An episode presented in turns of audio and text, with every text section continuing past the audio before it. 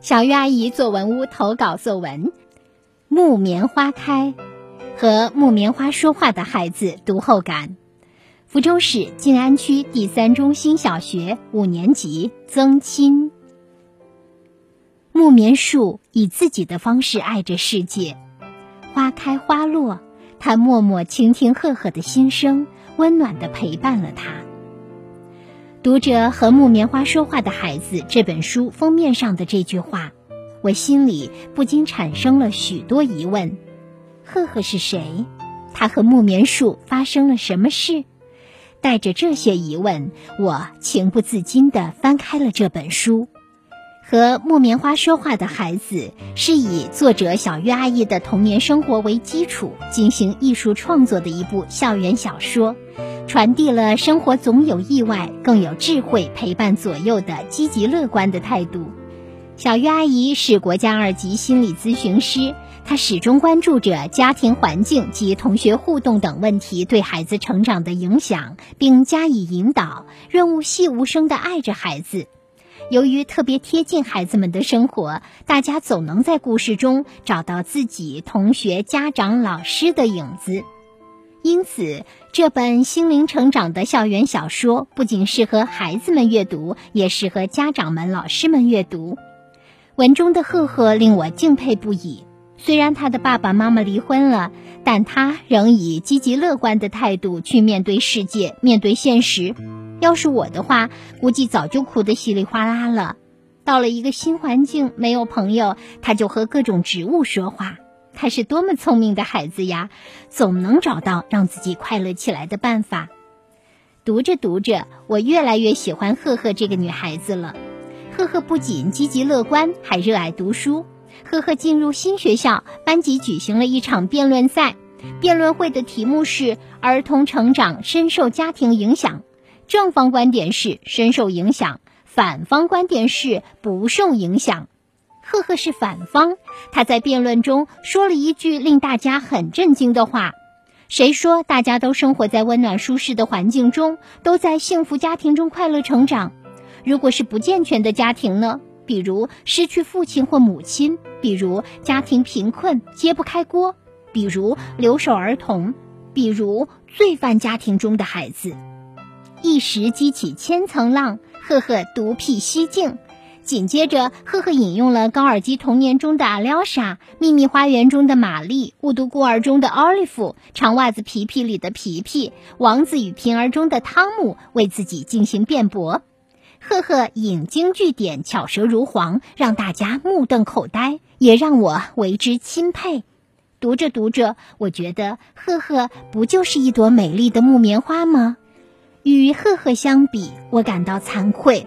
我决定要向他学习，多和书交朋友，从书籍中寻找力量，让自己变得更坚强、更勇敢。生活总有意外，更有智慧陪伴左右。我相信读完这本书的你，一定能在阅读中遇见更好的自己。好的，谢谢曾青同学的读后感。作为这本书和木棉花说话的孩子的作者，看到你的读后感，我特别的开心。为什么呢？因为我觉得每一个读者呢都是独一无二的，每个人都能从书中找到自己最最喜欢的段落或者是句子，把它牢牢的刻在心上。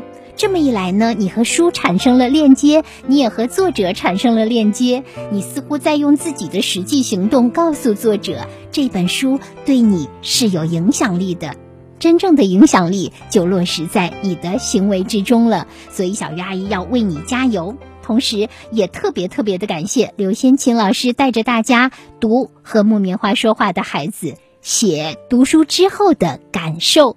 刘先琴老师呢，自身就是一位非常优秀的作家，他知道如何更好的从书中汲取营养，如何更好的成长自身，所以呢，他把这些都传递给自己的学生们了。大家做刘老师的学生是特别特别的幸运呢，小鱼阿姨很羡慕你们。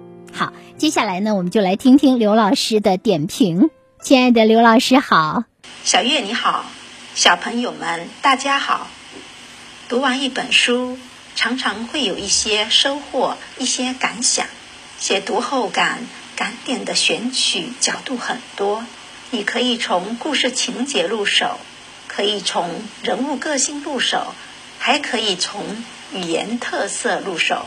曾青同学读完和木棉花说话的孩子之后，他选取了赫赫这一人物个性，把自己对赫赫的印象逐一进行了阅读分享。首先，赫赫特别乐观坚强，面对父母离异、转学等变故，赫赫仍然以积极乐观的态度去面对世界、面对现实。到了一个新的环境，没有朋友，他就和各种植物说话。小作者由此感叹：赫赫是个多么聪明的孩子，总能找到让自己快乐起来的办法。还将自己与赫赫进行对比，要是我的话，估计早就哭得稀里哗啦了，以此来表达自己对赫赫的喜爱之情。其次，赫赫热爱阅读，小作者以赫赫进入新学校、参加班级一场辩论赛为例，在辩论赛中，赫赫巧舌如簧，引经据典，尤其。引用一连串书本中的人物，让大家目瞪口呆。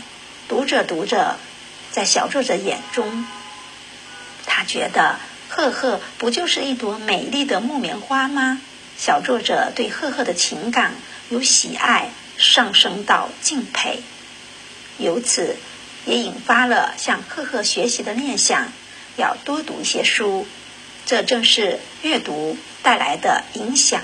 和启迪，亲爱的小朋友们，和木棉花说话的孩子中有这样一句特别经典的话：“生活总有意外，更有智慧陪伴左右。”曾青同学与我们分享了他的理解和感悟，也期待更多小朋友读一读这部作品。相信每一个人都能在阅读中遇见更好的自己。